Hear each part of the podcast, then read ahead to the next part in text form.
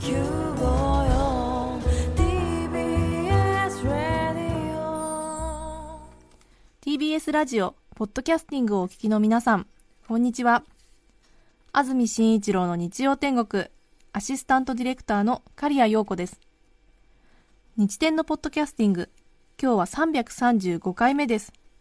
日曜朝10時からの本放送と合わせてぜひお楽しみください。それでは2月9日放送分安住紳一郎の日曜天国11時からのゲストコーナーをお聞きください。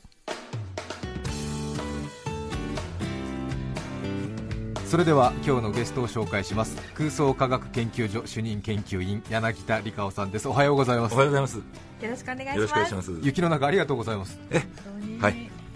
あの全然大丈夫でした。そうですか、は柳田先生は理系の分析お好きですからええ雪降るといろいろ考えたりするんじゃないですか？いそうですね。あの雪がちらちら舞ってると、はいこの雪はあの雲の上からどのぐらい時間かけて落ちてきたんだろうとかえ考える。大体雪雲ってあの2500メートルぐらいなんですね。え上空、はい2500メートルの雪雲から、はい。大体1秒間に1メートルぐらいで落ちてくるじゃないですか。あそうなんですか？雪って。そうですね。あのいろいろありますけどね。あのええ大きさによって。はいすると2500秒かけて落ちてきたわけで、40分以上かけてきてですね。そうですよね、えまあ、40分間落ち続ける雪の気持ちになってみるとえ相当怖いんじゃないかなそうですよね、ちょっとした国内旅行ぐらいの気持ちですよね。ですね。は で地面にたどり着いて、はい、それを僕らはあの見て綺麗だって言ったりええ。嫌だって言ったりしてるわけですね。そうですよね、あは柳田理香さんは前回は一昨年2012年11月にご登場いただき久しぶりということになりますけども、はい。空想科学読本シリーズでおなじみですがまた新しいシリーズが出るんですね。はい。えー、と3月の、えー、と20日ぐらいに、はい。はい、新しいやつが出る予定になってます今度でナンバリングはいくつになりますか？15ですね。15、はい。空想科学読本15ははい。あ。1年に1冊ぐらいのペースですか？えー、と最近は1年に2冊っていう感じが多いですね。そうですか、柳田理香さんの登場楽しみにしている方多いと思いますけれども、改めてプロフィール紹介します。1961年昭和36年生まれ現在52歳。鹿児島県種子島のご出身お父さんが名付けた理香オという名前の通り幼い頃から理科が大好きな少年時代を過ごし東京大学理科一類へ進学。学習塾講師学習塾経営を経て99年空想科学研究所を設立。これまで19作出版されている空想科学読本シリーズは小学生から大人まで幅広く読まれ累計440万部を超える人気シリーズになっています。もともとははい。高校の図書館に送ってたファックス通信がもともとスタートですよね。えっとスタートというよりは、えっと、2007年から、ええ。ー始まったものでそれまであそうなんですか、はい。あ失礼しました。いえいえ空想学読本は5まで出てたんですが、ええ。ー6からえはい。そのファックス通信に載せた原稿にさらにこう書籍用にいろいろ手を加えてはあ。書くというスタイルになりましたね。あそうですか、そのファックス通信はまだやってらっしゃるんですか？えやってます。はですから今年で8年目になりますかね。あ8年目、はい全国の高校に。そうですね。えっと高校と高専高専に。で2600校以上ぐらいの学校があの、えっと受け取ってはい。くださってます。学校は多分それを廊下とか図書館に貼ったりはいそうですね。してるんですよね、高校時代に柳田さんから送られてくるファックス通信を高校でよく見ましたっていう人たちがどんどん増えていますねきっとね。ええっとそれはあのよくお話しいただきます。ねえ私たちの世代はねその世代ではないので、そうですね。そうだったら楽しかったですね。ええ全国2600校に無料で送ってるんですか？そうですね。わあ、あの B41 枚のえ分量ですけど。えそれをファックスで送ってるはい。それ誰がやってるんですかその作業それは、えー、と角川メディアファクトリーの方がそうですか、はい。へえ毎月毎月ですよね。毎週ですね。毎週失礼しました。毎週。はい。大変ですよね。いやでも楽しいですよ、そうですね。はい。ええあの質問がたくさん送られてきますのでえ今週はどれやろうかなっていうえはこうワクワクした感じですね、ええ。じゃあもう詰まっちゃって今週はないっていう時はもうなないで。す。うーんないってことはないですね。ないんですね。先週は何の題材でファックス作ったんですか？えー先週は、えーと「隣の関君」っていう漫画があるんですけど。ありますね、はい。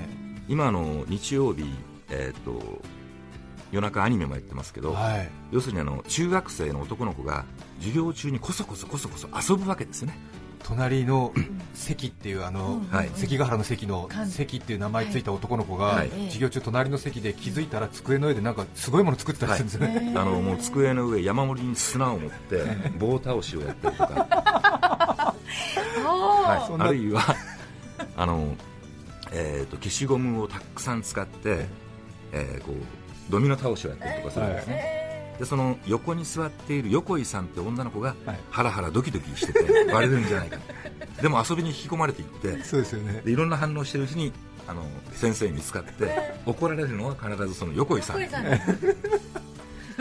まあ、その漫画で、はい、えーと要するに毎時間毎時間違う遊びをするわけですから。はい、その消しゴムドミノですと使った消しゴム156個なんですね。え。そんだけでお金かかるじゃないですか。えはい。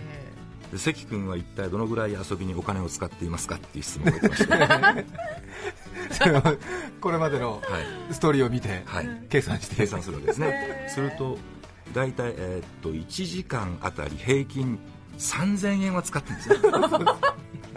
すると1日で6時間で1万8000円じゃないですか。えで年間だと、えー中学校で大体1年間200日ぐらい学校行きますので、え3600万円なんですねえ1年間で、はい。あすごい。そしたらあの、えー、と大体あのその一つの家庭の年収っていうのは、はい。子供にあげるお小遣いの200倍ぐらいなんですね。あはい。あのいろいろ調べてみますと。えってことは関君のお父さんとお母さん合わせてえ72億円稼いでる。えおお普通の中学生のお小遣いから検討するとそうですね。両親の年収が出て、はい、はひょっとして大リーガーなんじゃない？か あなるほど。隣に座ってる関君のはい。お父さんは、はい。多分大リーグの選手じゃないそうですね。そういうあの原稿をえーっとあそうか。明日ですね。失礼しました、え明日配信される。あらららじゃあちょっとあれですね。先に聞いちゃった。あー。そうですか。嬉しいさてそれでは空想科学研究所主任研究員柳田理子さんに今日紹介いただくテーマこちらです。空想科学対決どっちがすごい？まずは一気に紹介します。空想科学対決どっちがすごい？その1元祖ヒーロー対決ウルトラマン対仮面ライダー。その2人型登場兵器対決。ガンダム対エバリエヴァンゲリオン。その3スナイパー対決。ゴルゴ13対次元大介。以上の3つです。これはもうすでになんですかロマンのタブーというところに ちょっと入ってますけど。これをきちんと科学するのが空想科学研究所ですよね、そうですね、はい。ねこんなことを、ね、普通は考えないだろうし、そんなの現実突きつけちゃだめなんだっていうことを科学で迫っていくっていうのが空想科学研究所の醍醐味ですよね、真面目に迫ってるという。ね、さあまず一つ目の対戦ですけども元祖ヒーロー対決。ウルトラマン対仮面ライダーこれどっちが強いかっていうことになっちゃうんですか？そうですね、まあ、あのこれはあの僕らが子供の頃はものすごく議論した問題なんですね。みんなの男の子たちはウルトラマン派と仮面ライダー派に分かれて、はい。ウルトラマンが強いいや仮面ライダーが強いって、やっぱり話し合ってるんですね、はい。もう。でそれをあの、えー、と科学的にやってみようということで、はい。普通に考えたらですねウルトラマンがやっぱり勝っちゃうわけですね。そうでしょうねなんとなく。そうです。ん。はいというのはウルトラマンは身長40メートル。はい。体重3万5000トン。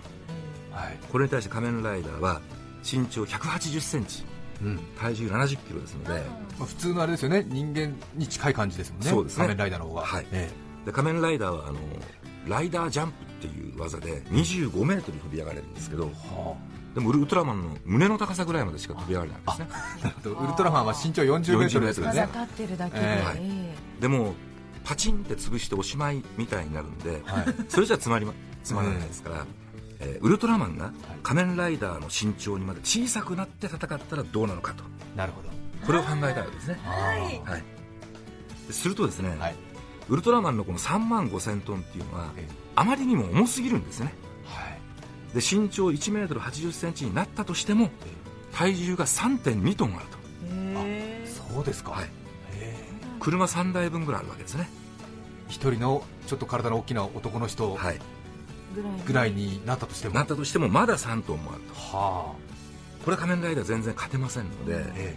当然あのジャンプ力対決に持ってきたいわけですね。え、そうですね、えで仮面ライダーは2 5メートルジャンプできるえはい、ところがウルトラマンもですね800メートルジャンプできるんですねはという設定になってるわけですってことは40メートルの人が800メートル飛べるわけですから身長の20倍飛べるわけですね。あ、はい、ってことは小さくなってなお36メートル飛べると。おお、仮面ライダーよりも12メートルぐらい多く飛んじゃう、そうですね。はでもこれ仕方がないので、ええ。ー仮面ライダーウルトラマンの弱点をつくしかない。あ、そうですね、ウルトラマンの弱点は3分間しか活動できない はい、ですからこう3分間えこのサイクロンというバイクでですね、はい。うんうん逃げ回って、えウルトラマンが弱ったところをはい。やっつけに行く、えこれしかないような気がするんですが、ところがですねウルトラマンが3分しか戦えない理由っていうのは、地球のた地球では太陽光線が弱いからエネルギーが足んなくなるっていうことなんですね、あそうなんですか、ええ。えそういう設定になってるわけです、えじゃあ小さくなったらどうなるかっていうと当然太陽の光を受ける面積が狭くなりますよね。えなるほど、でも代わりに体重も減っていきます。え例えば、えーっと身長が分かりやすく10分の1になるとしたら、えはい。面積は縦かける横で100分の1になるじゃないですか。はい、ところが体重は縦かける横かける高さなので、はい。1000分の1になるはつまり体重の減少率の方がはるかに大きいわけです。えというわけでウルトラマン小さくなると逆に今の105倍長く戦える。えええなんとなく逆のような気がしますけどね、そうですね。えあの小さくなればなるほど体重軽くなるので、ええ。消費エネルギーが少なくなるえなるほど、はするとウルトラマンは5時間ぐらい戦えることになりますので弱点にならないんですねこれが。あ、なるほど、はい。ウルトラマンの体が小さくなったことで、え本当だと3分間なのに、はい。もっと地球上にいていいということになる、そういうことになってしまうわけですね。効率よく使えちゃうんだもうそうすると仮面ライダーはあのライダーキックをやるしかないわけですけども そうですよね、このライダーキックはですね実はすごい魅力があるんですよ。はい、あの昔仮面ライダースナックってあったんですね。ありましたね。お菓子が。30円で、はい。であの中にえ仮面ライダーカードっていうカードが入ってたんですね、はい。で表が写真になってて裏にいろいろ説明があるわけですよ、これにですねライダーキックの威力が書いてあるわけですよ戦車も一撃で破壊する。おおお期待できる。これ繰り出せばなんとか、なると思います。え戦車を一撃で破壊するキック力というとおよそ900トンですから。えはい、これあの3.2トンのウルトラマンも全然ぶっ飛ばすそうちゃうんですね。えでもうそうなったらウルトラマンとしては、え。えー敵がライダーキックを出してくるんだったら自分も得意技スペシウム光線を出すしかない。はいはい。これはもう仮面ライダーたまったもんじゃないわけですね。そうですよねスペシウム光線は温度が50万度と言われてますのではあ。食らったが最後蒸発するわけですね。蒸発する、はい。えところがあのスペシウム光線には弱点がありましてえはい、腕を十字に組まないと発射できない。そうですよね。これあの要するに仮面ライダーにはい。今から撃ちますよと教えてからシュビーッと撃つわけですので。そうですよね。で仮面ライダーはもう何としても腕を十字に組ませないようにするしかないそうですよね。え。ところが体重が全然違いますので、えはい。仮面ライダーはウルトラマンのスペシウム光線を防ごうとして禁断の接近戦を挑むことになってしまうんですね。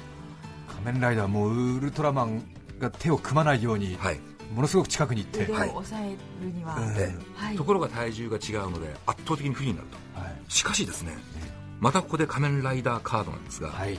仮面ライダーカードにすごいことが書いてある。仮面ライダーのあの顔の下半分ってこうバッタみたいにギザギザの歯がついてますね、はいえええあれ本当に歯らしいです。えああそうなんですか、でライダークラッシャーという名前でえその威力は地球上のものなら何でも噛み砕くえ出ました。設定がアバウト、するとウルトラマンもあの腕をかじられてえやられてしまうかもしれない。えそうですよね、えもう十字にクロスしないとスペシウム出ませんから出ませんから。あどっちかの腕にダメージをを与えればという、もうこれはスペシウム光線が打てなくなる可能性があるんです。ねそうですよね。ですから、まあ、あの夢のヒーロー対決はええ最後は噛みつきで決着がつくっていうことになるんではないかと。なるほど意外な地味なっていうか、もうそうなんええ割と原始的えなえ猪木ありみたいな感じで、ものすごい打撃戦なのかなと思ったら、仮面ライダーがものすごいスピードでウルトラマンの近くの脇の下ぐらいさーって寄ってって、はい。右手が左手ガブッと噛みついて、はい。で5時間ぐらい、ってやってれば、なんとかなるずーっと噛みついて、はい。腕にぶら下がって、でウルトラマンは痛い痛い痛いって言いながら、そうですね。腕に噛みついた仮面ライダーを振り落とそうとして、それそれしかないと思います。ぐるぐるぐるぐるぐる回って、はい5時間、ちたばたちたばたちたばた。もうあの本当あの見てる方も、えあの情けなくなってくる戦いになってしまうんじゃないかと思われます。ね ウルトラマンのスペシウムをね、こう封印するにはそれしかないわけですからね。それだったか。うん。おまあ、あれですね、またいろいろ話聞くにつけ、やっぱりウルトラマンの体重設定がやっぱり重すぎたという、そうですね。やっぱりあの、まあ、重すぎというかあの宇宙人ですからそうですよえどんなに重くてもいいんですけどもそうですか、やっぱりその3万5000トンという体重はそれほどすごい重さなんだっていうのがこうしてみるとなんかあの僕なんかは実感できて嬉しいんですけどね。そうですね、柳田さんの最初の方の研究で、はい。ウルトラマンは体に対して体があまりにも重すぎるので、はい。立ってるだけで危ないという、そうですね。あの雪山とかで戦ってましたけど、あれは危ないですね。遭難すると思います、なだれがはい、さあ2つ目に参りたいと思います。柳田理香夫さんが教えてくださる空想科学対決。2つ目はガンダム対エヴァンゲリオン。はい。今度はロボットの対決になりますが。えあのガンダムもエヴァンゲリオンも自分のことロボットって言ってないんですよね、そうですか、はい、ガンダムはモビルスーツって言ってまして、エヴァンゲリオンはえー汎用人型決戦兵器。って言ってるんです、ええはいまあ、この、ね両者の戦いはですね意外にあのやっぱり体格差が大きいってことなんですね。うん。ガンダムは全高18メートル。はい。重さが43.4トン。エヴァンゲリオンは全高40メートル。あエヴァンゲリオンって大きいんですね。大きいんですね。そうですね。体重700トンですからですからあのガンダムの2.2倍の大きさがあるわけですね。え。でおまけにこの体重差があるとなると,、えー、と身長1 7 0センチはい。体重6 5キロっていう人間がガンダムだとすればエヴァンゲリオンは身長3メートル7 8センチ。体重1トンですのでえ。これはちょっと戦いにならないですね、でえーおまけにあのエヴァンゲリオンはものすごく強いんです。はいえー、とエヴァンゲリオンの敵は使徒っていうんですけど、はい。えーこの自分のですね身長の10倍ぐらい離れた敵に向かってバーッとジャンプして回転して膝蹴りをかましたりするわけです。はこれ滞空時間が2.4秒ぐらいなんですね。あ。でおまけに自分の身長の10倍って言ったら 400m ですから。はい。400m をそのスピードでジャンプして蹴るってことになると、えー4600万キロワットのパワーがあるはずなんですね。それはどれぐらいのパワーなんですか？えー日本全国で使う電力が大体1億キロワットですからはい。日本全国で使ってる電気の半分ぐらいを自分一人で消費しちゃう。一気に使っちゃわところがガンダムはあの1380キロワットというふうに発表されてますのでえ3万倍ぐらい強いと。えはでまああのおまけにエヴァンゲリオンは、えーっと音速を超えて走れますのあはででかいし重いし速いし。あなるほど。でどうしようもないんですね。ええはい。でところがガンダムにはビームサーベルという武器がありますから。はい。このビームサーベルはですね画面の中で測ると刃渡りが10メートルぐらいあるんですね。へえでエヴァンゲリオンもプログレッシブナイフっていうナイフを持ってます。はいこれ画面で測ると3.3メートル。は。ですからエヴァンゲリオンから見たらですねえ自分の身長の半分以下の人がはい。自分の持ってるナイフの3倍の長さの刀を持ってるわけですね、ものすごい長い刀持ってるえちっちゃい一寸法師がやってきたみたいな。そういうことですね。えこれは非常に戦いにくいと。え下手に手を出すとビームサーベルってのはものすごい高熱を持ってますので、え。手をジュッと焼かれてしまう危険があるわけですね。なるほど。ですからこれはあの簡単に戦うわけにいかないです。さすがにジャンプして膝蹴り食らわすとしてもしても小さいですよね相手が。そうですよね、はい。でおまけにそのビームサーベルというのがですね、えーガンダムの敵色のモビルスーツにザクっていうのがいますけども、はい。ザクの胴体をえ1.2秒でザクッと切ったことがあるんです。これはあのそれから考えると、えー温度はやっぱり何1万5000度ぐらいあるあるはずですので、1万5000度。はい。え1万5000度といったらあらゆる物質が蒸発しますから。ええ。えですからエヴァンゲリオンもこのビームサーベルで切られたら危ないわけですね。あところがエヴァンゲリオンには AT フィールドっていうバリアがあるでそのバリアをビームサーベルで破れるかっていうのが勝負のポイントになるわけあなる。え。で、えー計算してみますと、はい破れるはずです。え破れるはずだ。そうですかそしたらもうガンダムはやり放題なんですが、えダムが。えーエヴァンゲリオンには実は禁断の必殺技がある。えはい。それは暴走なんですね。暴走。はい。操縦者の言うことを聞かなくなってめちゃくちゃに勝手に暴れ始めた、ああ暴走中。はい。えでエヴァンゲリオンが暴走し始めるとえもうこれ全然誰も何もできないわけです。えはい。一回暴走したことあるんですよ一回っていうか何回かあるんですけどもえ最初の戦いで暴走してはい。そして戦く敵に勝ったんですが勝った直後エヴァンゲリオンは頭をボタッと落としたんですね。つまり頭が切れていても平然と戦える、なるほど。暴走中は、はい、こんな人にあのビームサーベルで切りつけても何も意味がないわけですね。そうですよね。ですからこの暴走がある限りえちょっと他の人は手が出せないかなっていう感じですね。えなるほど。じゃあまあ普通の鑑定いくとガンダムが、まあ、何でも切っちゃう刀で、はい。エヴァンゲリオンやるんだろうけれど、えエヴァンゲリオンは暴走モードに入ると、はい。手がつけられない。手がつけられない。はい。もうこれは空想科学研究所でも読めないところになっちゃう。そうですね。ねえ。確かにね。パチンコエヴァンゲリオンでも暴走中モードに入ると大変なんですよ。ねそうなんですよ、え。さあそして最後3つ目ですけども、はい。今度はスナイパー対決、はい。狙撃手対決ゴルゴ13対ルパン三世の次元大輔になりましたけれども、はい。これはどっちが射撃の腕が上かってことですかそうですね、ええ。まあ、この2人はですねやっぱすごいわけですね、ー、すごいですか？はい。ゴルゴ13はですね 1km 離れた、はい。えー旅客機に乗ったハイジャック犯の頭を撃ち抜いたことがあるんですね1キロは遠いです。これはライフルとか使っても絶対無理ですよね。えーっとある程度の的に当てることができるらしいですけどもあそうですか、でもこのこめかみを正確にっていうのは相当困難なんじゃないでしょうかね。はい。でこれに対してルパン三世の次元大介は555メートル先のはい。直径3センチの的に当てたっていう実績があるわけです。はい、36発連続で。36発連続で、ええこれはどっちがすごいかと言いますと、まあ、あの距離は、えーゴルゴの方が遠いんですけども、的は次元の方が小さいわけですね。人間の頭と直径3センチで言ったら5倍ぐらい差がありますから。だからそれでどっちが大変かということなんですがやっぱりこれはあの、えーと調べてみるとですねあのライフルの弾っていうのは遠い距離を進むとやっぱりその間に重力で落ちるんですよね。はあ、ボール投げてるみたいにやっぱり下に垂れちゃうと、はい。どうしても落ちてしまう、はい。それがあの距離が伸びれば伸びるほど落ち方がひどくなるわけです。えでえー、と次元の場合は555メートル先まで打つと大体2メートルちょっと落ちます。えあそんな落ちるんですか？はい。ですからあのこう狙うための照準器ってありますけども、はい。あの照準器は距離に合わせてつけるようになってましてえ。照準器で、えー、と的を狙う的がちょうど当たるところに見えるとき、はい。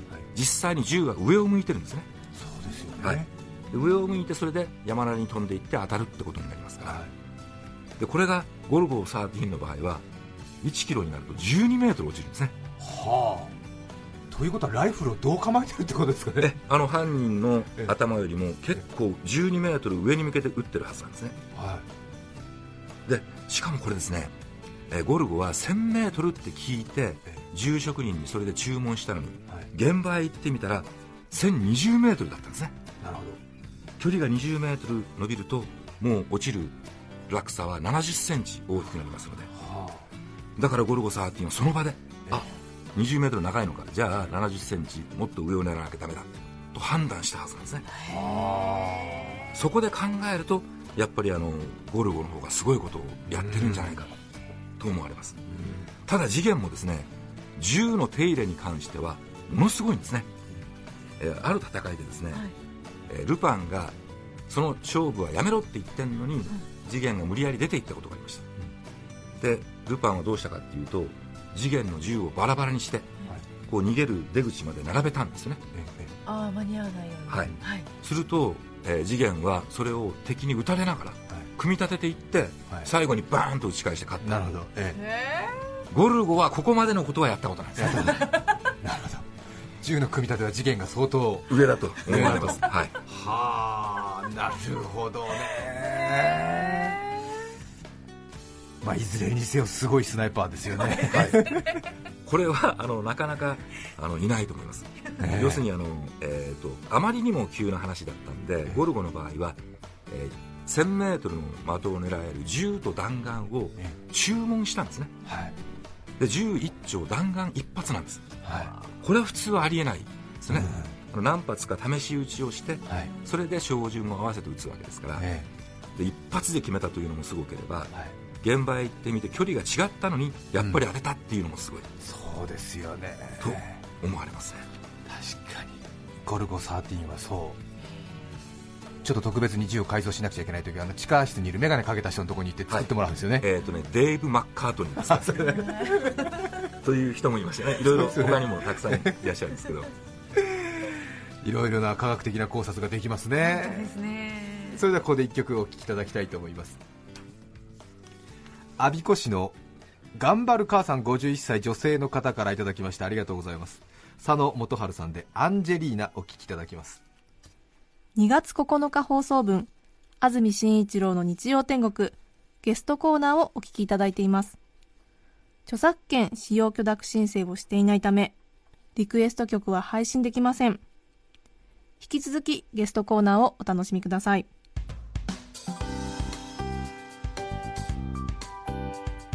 我孫子市の頑張る母さんからのリクエスト佐野元春さんでアンジェリーナお聴きいただきました。改めまして今日はゲストに空想科学研究所の主任研究員柳田理香夫さんをお迎えしています。人気シリーズの空想科学読本は角川メディアファクトリーから絶賛発売中です。今日のお話で興味を持たれた方ぜひご一読ください。現在の最新刊は空想科学読本14ですけれども来月新刊の15が出るということになっています。14ではあ今日お話しいただいたようなどっちがすごい対決というようなものでしたけれども最新刊の15はどういった内容になっていますか？はい、えーこれはあの図書館通信に、えー、と寄せられた質問に答えたものをまとめ直したんですが、はい。やっぱりあの、えー、と今回どういうわけかですね、えー地球が滅びるものが多いですね、ああそうですか、はい。ええー、とアニメで月のかけらを地球に向かってこうひ引きずり落とすみたいなシーンがあったりとか。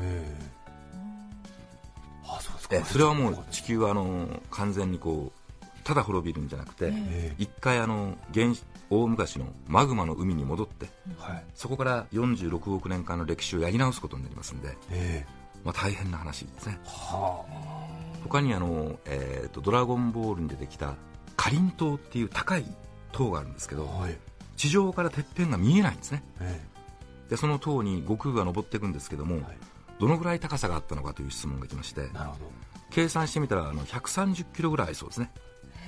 地上130キロ、はい、えー完全にもう宇宙空間ですね。宇宙空間。はい。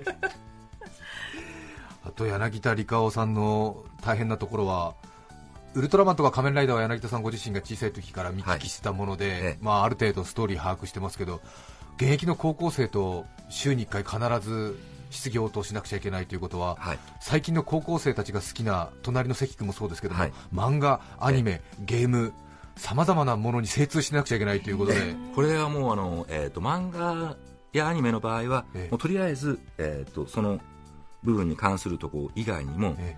漫画はもうとにかく最初から全巻読んでいきますね。そうですよね、はい。ちょっとなんかずれたポイントで解説すると、あうん、なんだ、柳田先生、この面白さ分かってないんじゃないかみたいなことになっちゃうのね。はい、それはもう実に残念ですのでえ、えーもうアニメもなるべく初めから全部見るとそうですよねで。困るのがですねゲームなんですねはい。あのモンスターハンターに出てくるモンスターを倒すにはどうすればいいかみたいな質問が来るんですけども、僕ゲームが全然できないですそうですか。であの仕方がないんで、あの編集者の若い人にやってもらったりとか、はい。友達に得意なやつがいれば状況を聞いたりとかえそうして様子を見ながらやるんですね。え そうですか、ええ。でも自分でもやってみるんですけども一回もクリアできないですから。それはもうあのそういう方々の協力がないとできないですね。ゲームそうですよね、はい。多分普段から、ねえ最近の最新の漫画、アニメ精通しなくちゃいけないんで。え大変ですね。えでもそれは、えー、とやっぱり最近の漫画って関数が長いですのでえ20巻とか50巻とかえはい。もう漫画を読んで3日間読んでやっと仕事に入れるなんていう時もありますね。そうですよね、はい。しかも考察しながらですからね。そうですよね。ちょっと眉間にしわせながらうん。細かなところを。はい。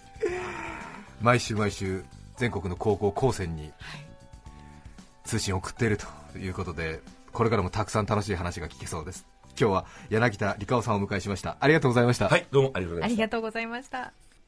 2月9日放送分安住紳一郎の日曜天国ゲストコーナーをお聞きいただきました。それでは今日はこの辺で失礼します。